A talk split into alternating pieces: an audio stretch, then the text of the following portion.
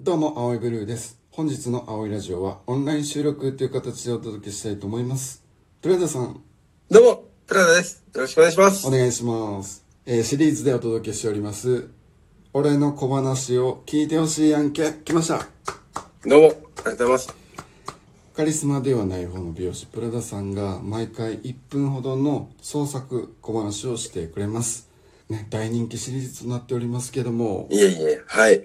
プラダさん本日もお願いしてよろしいでしょうかはい、かしこまりました。お願いします。えー、先日私、ヤンキーにカツアゲされまして、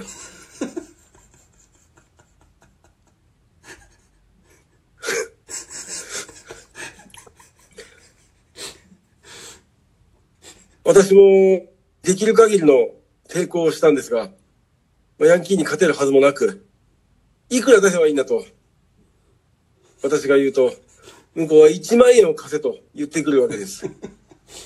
じゃあその1万円を一旦何に使うんだと聞くと、美容院に行きたいんだと。で、私は言ってやったんです。これはカツアゲじゃねえな。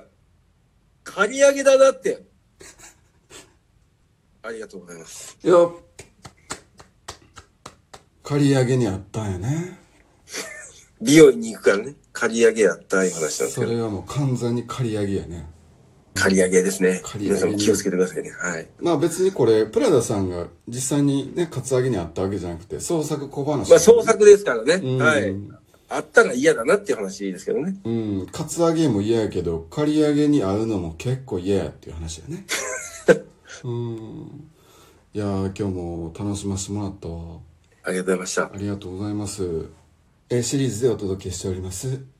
俺の小話を聞いてほしいやんけ。本日、最終回でした。いや、かもしれない。可能性は感じてる。いつもギリギリでやってるからね。